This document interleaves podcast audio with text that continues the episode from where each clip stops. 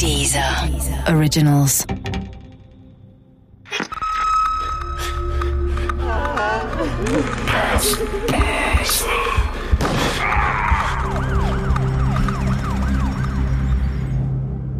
Schweinemord Teil 5 Als ich vom ganzen Ausmaß des nächtlichen Gewaltexzesses erfuhr, war ich zutiefst erschüttert. Noch mehr erschütterte mich aber der Umgang mit dem Exzess in Potzlow. Monatelang wurde ein 16-jähriger Junge, den jeder im Ort kannte, vermisst. Doch es gab ein paar Einwohner, die wussten, in welcher Gesellschaft der Vermisste zuletzt gewesen und wie man mit ihm umgegangen war. Warum schwiegen sie? Warum sagten sie nicht, was sie erlebt und gesehen hatten? Vermutlich aus Scham und aus Angst. Wahrscheinlich fürchteten sie erneut nächtlichen Besuch von den Spielmann-Brüdern und deren Bekannten zu bekommen. Andres Pfeil bestätigte mir das. Man muss ganz deutlich sehen, dass das eine Geschichte hat, warum die es nicht unternommen hatten, weil sie selbst von dem älteren Täter, von dem Mario, bedroht wurden. Und zwar massiv vorher schon. Der ist mal eingeritten dort und hat klargemacht, wenn sie in irgendeiner Form ihm Ärger machen, dann kriegen sie mit der Eisenstange. Und das hat er dann auch mal umgesetzt. Der hat die mal zusammengeschlagen und von daher wussten die, der Mario ist jemand, der unberechenbar ist. Und nachdem Marinus verschwunden war und erstmal die Eltern anklopften, habt ihr unseren Marinus gesehen, der war doch noch bei euch und später die Polizei, haben die aus Angst geschwiegen. Man kann natürlich im Nachhinein da urteilen und die auch verurteilen, dass sie das getan haben. Aber es ist, war eine typische Schutzreaktion. Ich halte jetzt lieber meine Fresse, bevor ich von dem Mario meine Fresse poliert bekomme. Und insofern glaube ich, ist es ein typisches Beispiel für eine Dorfstruktur, die angstgetrieben ist, wo Gewalt nicht die Ausnahme ist, sondern die Regel und wo Alkohol nicht die Ausnahme ist, sondern die Regel und Alkohol mit entsprechender Enthemmung. Und da war Mario jemand, der immer wieder ja gezeigt hat, da kennt er keine Grenzen. Doch auch ich hatte geschwiegen. Ich hatte das Nazi-Trio mit einem Bierkasten gesehen und ein mehr als schlechtes Gefühl dabei gehabt. Aber reichte ein schlechtes Gefühl bereits aus, um bei der Polizei eine Aussage zu machen? Bei der Polizei vielleicht nicht, vor Gott aber sehr wohl. Immer wieder habe ich darüber gegrübelt, warum dieser Gewaltexzess in dieser Nacht geschehen konnte. Waren es Zufälle, die ineinandergriffen und fehlende emotionale Kontrollstrukturen? Es gibt eben nicht eine Erklärung, sondern es gibt 50 oder 100. Ja, das ist, glaube ich, man kann es nicht auf einen Faktor runterführen. Man könnte sagen, da gab es einen Film, American History X, der Vorbild war für den jüngeren Täter, für den Rico, der den gesehen hat. Also da geht es auch um einen Bordsteinkick. Da geht es sicher um das Brüderverhältnis zwischen dem Älteren und dem Jüngeren, dass der Jüngere mal zeigen wollte, dass er, wenn man so will, die Regie, die Gewaltregie übernimmt und diesen Film dann reinszeniert, indem er dann später auf den Kopf von Marinus springt, der gezwungen wurde, in den Trog, in diesem Schweinestall zu beißen.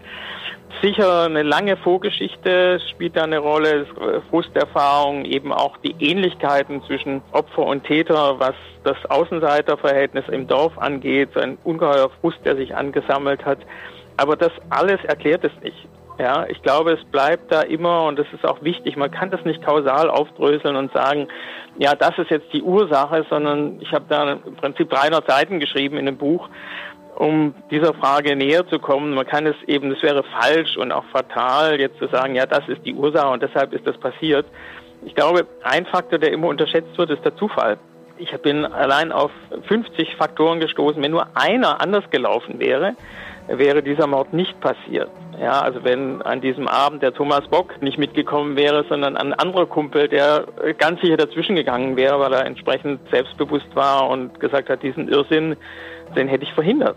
Ja, das sind Zufälle, genauso wie Marinus eigentlich an dem Abend nach Bayern fahren wollte und dann die Mutter das kurzfristig verboten hat. Also alles Dinge, wenn nur ein Faktor anders gelaufen wäre, wäre der Mord so nicht passiert, weil es eben nicht sozusagen ein geplanter, wochenlang mit Vorsatz vorangetriebener Mordplan war, sondern der sich aus feinen Eskalationsstufen Schritt für Schritt ergeben hat und wo immer einer wieder weiter, einen Schritt weitergegangen ist in der Gewaltspirale, aus anfänglicher Demütigung des Opfers, du bist kein Mann, du verträgst keinen Alkohol, du kotzt ja, Dann wurde er bepisst, du bist kein Mensch, du bist ein Tier und dann war er nicht mal mehr ein Tier, dann war sozusagen, was kommt unter dem Tier, der Jude. Dann wurde er zum Juden erklärt. Also insofern ist es eine Entmenschlichung des Opfers schrittweise, aber das war nicht geplant. Es zeigt nur, was passieren kann, wenn es im entscheidenden Moment keine Kontrollinstanz gibt. Ja, sowohl keine eigene als auch keine fremde von außen, die diese Gewaltspirale in dieser Nacht hätte unterbrechen können oder unterbrechen müssen. War es auch Zufall, dass es Marinus in jener Nacht traf? Oder hätte auch ein anderer Jugendlicher aus Potzlow in dieser Nacht auf so grausame Art und Weise ums Leben kommen können? War Marinus einfach zur falschen Zeit am falschen Ort? Auch das habe ich Andres Feil gefragt. Nee, es hätte ganz sicher jetzt keinen Jugendlichen treffen können, der mit dem anderen Selbstbewusstsein, mit der Möglichkeit, sich zu wehren, um sich geschlagen hätte oder diese Gewalt einfach nicht zugelassen hätte, weil er dann jemand anderem in die Fresse geschlagen hätte. Es war schon, glaube ich, kein Zufall, dass es Marinus getroffen hat, der diese Ähnlichkeit hat, im, der Schwäche, im Stottern. Also er war in gewisser Hinsicht ein Spiegelbild der Täter. Aber potenziell hätte es auch ein anderer schwacher Mensch sein können, der, sagen in Anführungsstrichen, als Opfer, weil das ist ja sozusagen die unterste Kategorie, man keiner will Opfer sein. Und wer dazu taugt, weil er dann besoffen ist und hilflos ist, da hätte es auch den Onkel Kalle oder jemand anders treffen können, wobei sie da vielleicht noch ein bisschen mehr Respekt gehabt hätten. Also insofern ist es Zufall und dann auch wieder kein Zufall, dass es Marinus getroffen hat. Rico Spielmann und Thomas Bock wurden in jener Einrichtung verhaftet, in der sie eine Ausbildung ohne Schulabschluss machen sollten. Mario Spielmann saß im November 2002 bereits wieder in Haft. Er hatte in Prenzlau grundlos einen afrikanischen Asylbewerber verprügelt. Während des Prozesses wurde den Spielmann-Brüdern von einem Gutachter ein unterdurchschnittlicher IQ von 55 attestiert. Doch das milderte ihre Schuld nicht – auch ein schwacher Geist ist normalerweise zu empathischen Gefühlen fähig. Andererseits waren sie keine Monster. Sie hatten eine monströse Tat begangen, das auf jeden Fall. Aber auch ein Mensch, der schlimmste Dinge tut, bleibt vor Gott immer noch ein Mensch. Daran glaube ich auch heute noch fest. Ja, es sind ja Menschen. Ich glaube, es ist ganz wichtig, dass man deutlich macht, dieses Verbrechen ist unmenschlich. Aber diese Täter hatten eine Lebensgeschichte vor dieser Tat und da waren sie durchaus Menschen. Sie hatten eine Kindheit, sie haben natürlich Gefühle und sie sind ja nicht als Monster geboren. Die Tat selbst ist monströs und sie ist von einer Grausamkeit, die schwer erträglich ist. Und ich glaube, dass man beides aushalten muss. Das heißt, die Zumutung einer unfassbaren Gewalttat, die einem im wahrsten Sinne des Wortes einen schockiert und wo bestimmte Bilder möglichst nicht immer tagtäglich einem da neu vor Augen gehalten werden sollen.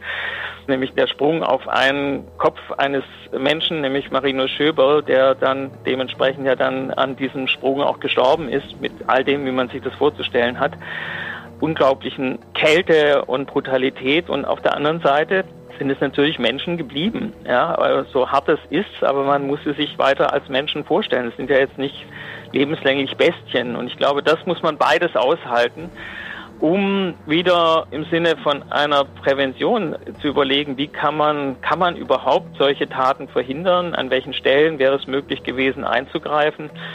Und wenn man sie nur in den Monsterkäfig sperrt, versperrt es natürlich gleichzeitig den Zugang in die Geschichte dieser Tat. Und ich glaube, wichtig ist, in das Ursachendickicht reinzugehen und sich das zuzumuten, sich das genauer anzugucken.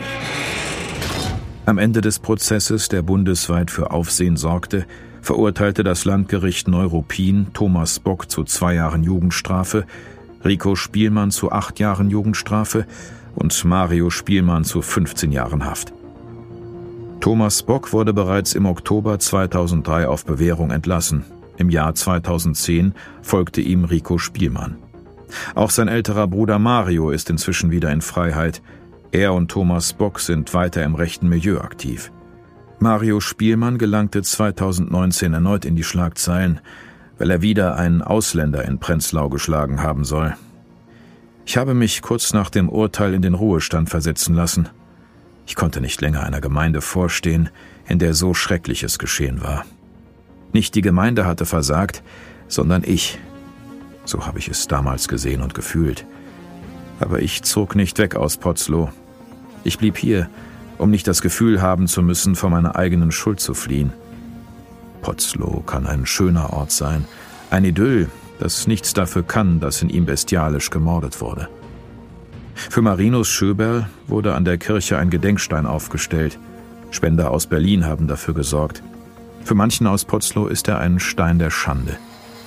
Vielleicht, weil sie nicht daran erinnert werden wollen, dass ihre heutige Idylle nicht immer eine Idylle war. Vielleicht aber auch, weil Berliner den Stein bezahlten und die Potzloher damit auf ihr eigenes Versäumnis aufmerksam machten. Ich gehe gerne an dem Stein vorbei, weil er dafür sorgt, dass Marinus nicht vergessen wird.